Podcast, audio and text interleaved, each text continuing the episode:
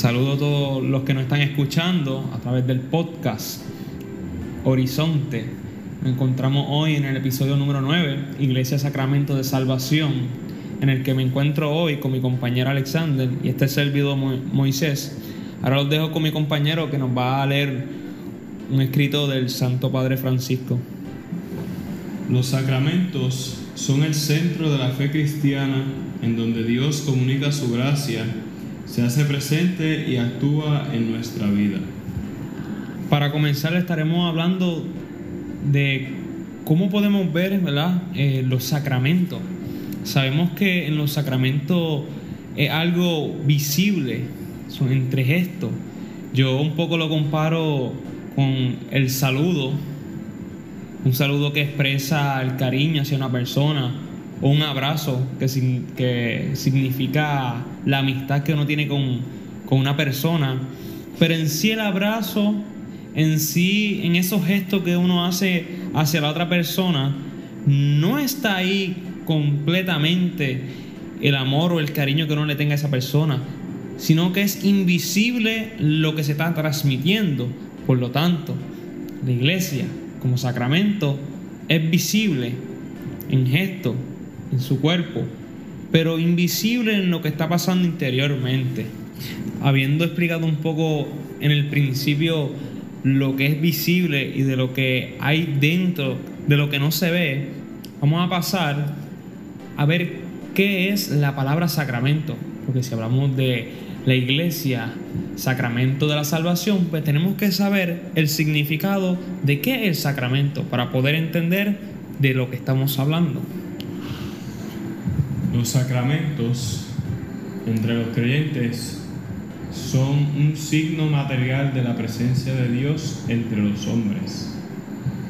Es un simboliza una gracia interna y espiritual que Jesús concede al que los recibe. Eh, estos sacramentos son siete, son el bautismo, la confirmación, la Eucaristía, la reconciliación, unión de, unción de los enfermos, orden sacerdotal y el matrimonio. No sé si ustedes se han preguntado por qué son siete sacramentos. Pues aquí le vamos a dar un poquito por qué, la respuesta. La razón por la cual son siete sacramentos es porque los sacramentos nos comunican la gracia de Dios y nos acercan a Él. Y el siete simboliza o significa grado de perfección en las escrituras. Por lo tanto, es la manera perfecta de comunicar, hacerse presente y actuar en la vida del cristiano esta gracia de Dios. Es la manera perfecta de poder acercarnos a Dios. De este modo, podemos afirmar que los sacramentos pertenecen al plan de Dios, ya que fue Él quien nos los dejó por obra de amor y misericordia. Y podemos concluir para nuestra vida como cristianos, como vida de fe, los sacramentos son esenciales para nuestra vida, porque negarlos nos llevaría a no querer esa gracia perfecta que Dios nos ha dado para actuar en nosotros. Estaríamos rechazando esos instrumentos, esa, esas vías que Dios nos da para acercarnos a Él de manera perfecta. Estos sacramentos nos dan un sentido de vida en, en el cristiano, nos configura con Cristo y ayuda a este llamado que hace Jesús en el Sermón de la Montaña, el Evangelio de Mateo capítulo 5 versículo 48, sean perfectos como es perfecto nuestro Padre Celestial. Los sacramentos son signos visibles, pero también son signos eficaces de la gracia de Cristo. Como mencionaba en el principio, la iglesia hace visible lo que no se ve pero existe. Y de este modo los sacramentos nos hace entender la, gran, la grandeza de la iglesia en sí. Luego de haber hablado de qué es un sacramento, ahora vamos a profundizar un poco más en el tema como tal, iglesia, sacramento de salvación. La palabra griega mysterium ha sido traducida en latín por dos términos, mysterium y sacramentum.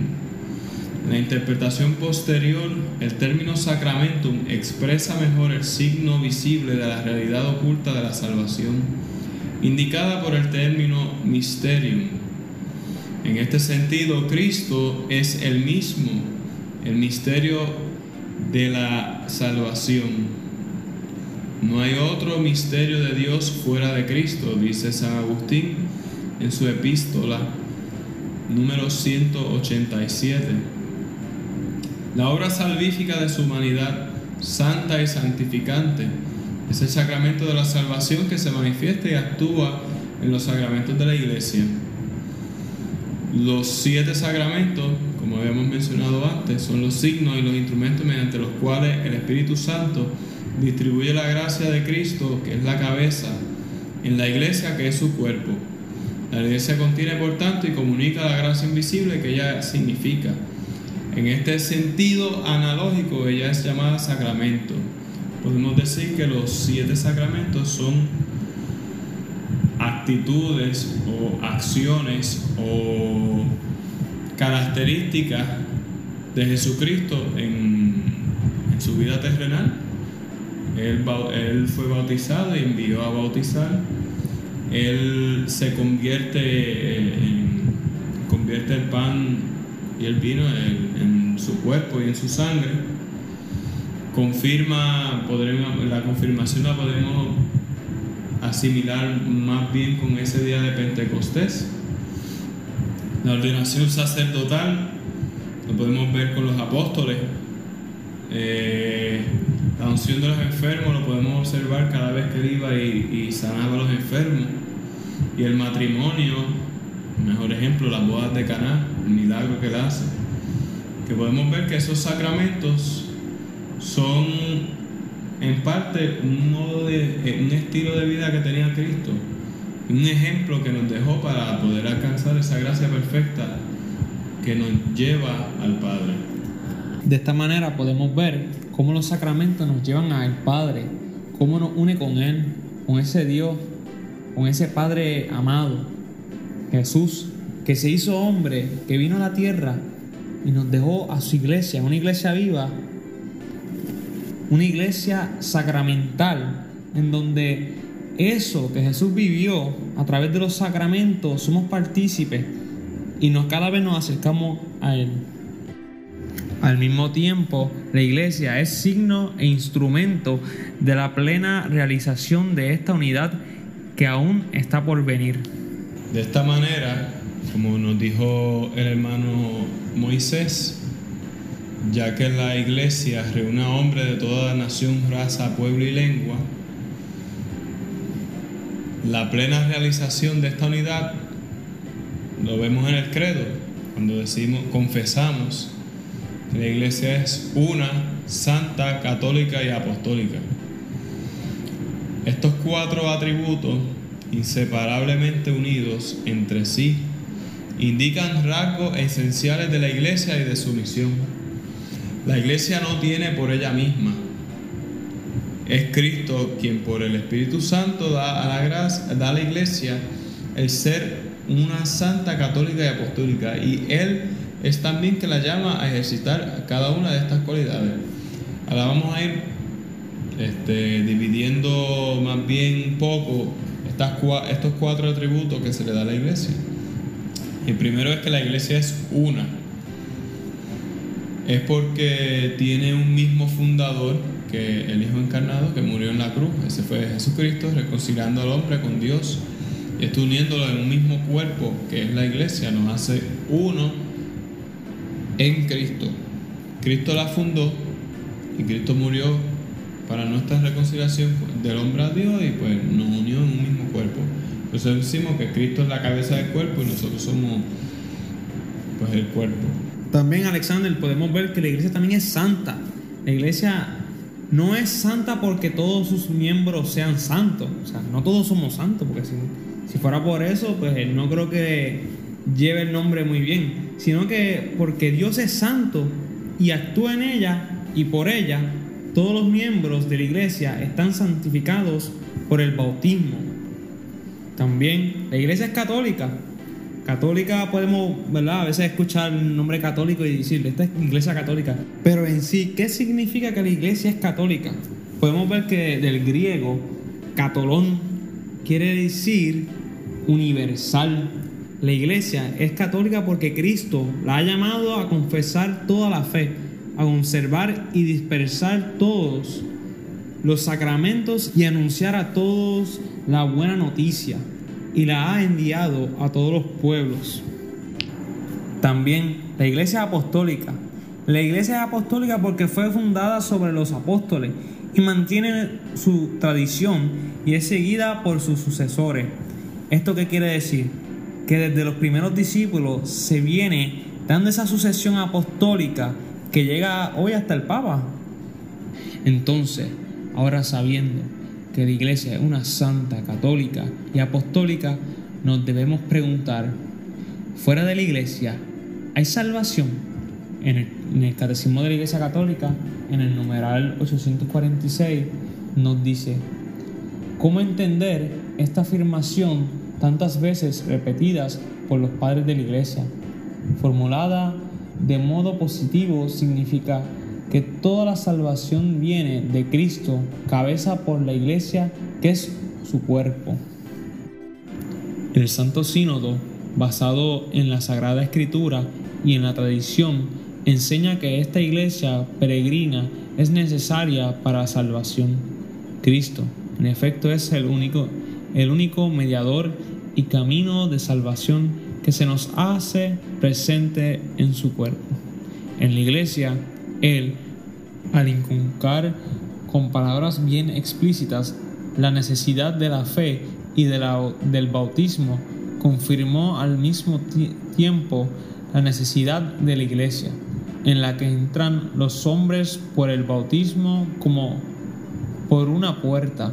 Por eso, no podríamos salvarse los que sabiendo que Dios fundó por medio de Jesucristo la Iglesia Católica como necesaria para la salvación. Sin embargo, no hubiesen querido entrar y perseverar en ella. De esta manera podemos reflexionar y ver que Cristo en efecto es el único mediador y camino de la salvación que se nos hace presente en su cuerpo. O sea, que el único camino para poder salvarnos es Cristo en el cuerpo que es la iglesia, ese cuerpo que venimos hablando desde el principio, el cuerpo que la cabeza es Dios y nosotros somos el cuerpo en sí. Y perteneciendo en ella, a través de los sacramentos, vamos dando esos pasos para poder llegar hasta su reino y estar con Él. ¿Y cómo podemos sentirnos parte de, de ese cuerpo, de esa iglesia? ¿Cómo podemos pertenecer? ¿Cómo podemos sentirnos integrados a esa iglesia?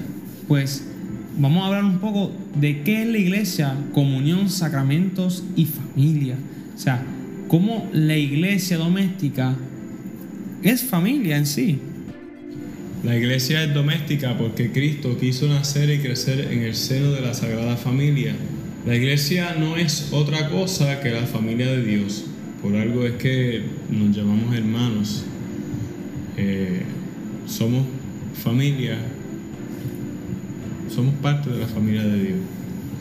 Desde sus orígenes, el núcleo de la iglesia estaba a menudo constituido por los que con toda su casa habían llegado a ser creyentes.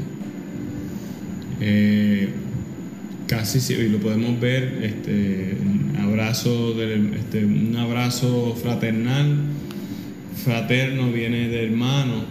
Eso se puede viendo en la en hechos de los apóstoles incluso como los apóstoles se dirigían a las personas diciendo hermanos, podemos ver las cartas paulinas, San Pablo cada vez que escribía a alguna comunidad, queridos hermanos, vemos esta unidad familiar entre los creyentes desde, los orígenes de la iglesia.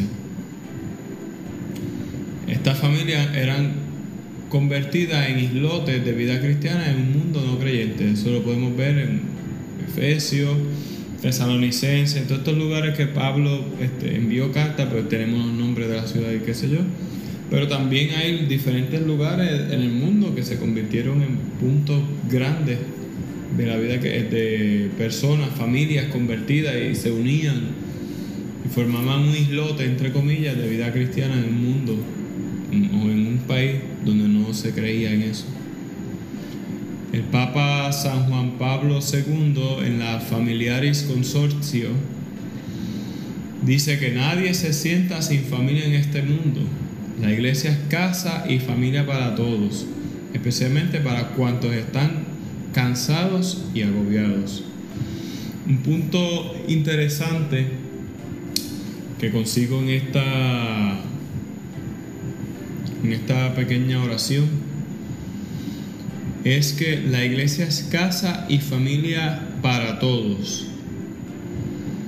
Todos no lo podemos encerrar en un grupo específico o en una comunidad específica.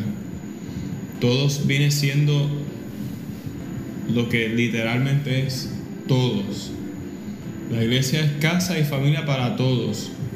Yo podría decir, incluso puede ser familia y casa para creyentes, no creyentes, de otras denominaciones. O como dice aquí, especialmente para cuantos están cansados y agobiados, este mundo es, un poco este, fuerte, un poquito complicado y a veces nos cansamos, nos sentimos agobiados de las cosas y eso. Y está, la iglesia está para también consolarnos, darnos esa, e, ese segundo respiro. Para eso es una familia. Uno está cansado y no va a la familia, uno va a su madre, a su padre, a los hermanos, al primo, al esposo, a la esposa, buscando ese consuelo, buscando ese, ese descanso. Y la iglesia también sirve para eso, para, para todo el mundo. También me ilumina a mí estas palabras del Santo Padre San Juan Pablo II. Este, este pequeño eh, relato que coge de, del Evangelio de San Mateo. O sea, esta, esta son las dos palabras, solamente son dos palabras, cansado y agobiado. De esta manera podemos ver que la casa solamente no es para aquellos que estén bien, para aquellos que estén, ¿verdad? Totalmente bien de salud. Sino, mira, ahí entran hasta los que tienen COVID. Es una puerta abierta. Es una casa de descanso. Que tú te sientas, o sea, de eh, ¿cuántas veces nosotros hemos ido a casa de, de un amigo o de algún familiar que uno se siente como en su casa? O sea, que uno se siente tan acogido, tan a gusto, que uno se siente en nuestra propia casa. Pues así nos invita la iglesia, pero en este caso realmente es nuestra casa a lo que nos invita la iglesia. Exacto, Moisés. Y también eso me acuerda a varias experiencias de misión que he tenido en América Latina, la acogida que esas personas me daban en su casa. Ahí podemos ver esta cuestión de familia para todos, incluso personas que no conocemos. Yo para esas familias que me, daban hospedaje, yo era un desconocido pero me hacían sentir como si yo fuera parte de ellos, como si yo estuviese, como si esa era mi casa. Y de esa misma manera la iglesia nos trata, nos trata a nosotros, a los cristianos, y a todo el mundo. La iglesia es una casa con las puertas abiertas y está allí disponible para, nosotros siempre, las 24 horas, las 24 horas, los 7 días de la semana. Es cuestión de nosotros mismos ir a acercarnos. Y también como cristianos, ya que somos parte de esa casa, acoger a esas personas que vienen, tratarlas bien, hacerlas sentir como familia. Habiendo pasado por cada uno de estos puntos y realizando que la iglesia es sacramento, que la iglesia es viva, que no solamente es una estructura podemos realizar que a pesar de que pasen temblores, a pesar de que venga pandemia y se caigan las estructuras la iglesia nunca va a morir, porque es una iglesia viva. Y más aún, si nos vamos al significado de qué significa iglesia, en el griego, que significa eclesia, es convocados. O sea, que el signo de la iglesia es una convocación. O sea, que somos convocados como iglesia a participar de este cuerpo que es el que nos va a llevar a la salvación, a esa unión con el Padre. Y dando conclusión, cerramos con esta palabra que escribió San Cipriano. Nadie puede tener a Dios por Padre si no tiene a la iglesia por Madre. Hasta aquí llegamos con este episodio número 9 de la iglesia Sacramento de Salvación. Fue un honor y un placer para nosotros darles este, este pequeño tema. A nombre de Moisés y de este servidor le damos las gracias por la atención que nos han dado. Muchas bendiciones. Feliz fiestas navideñas. Feliz año nuevo. Que Dios los cuide los guarde y los lleve a la vida eterna. Amén.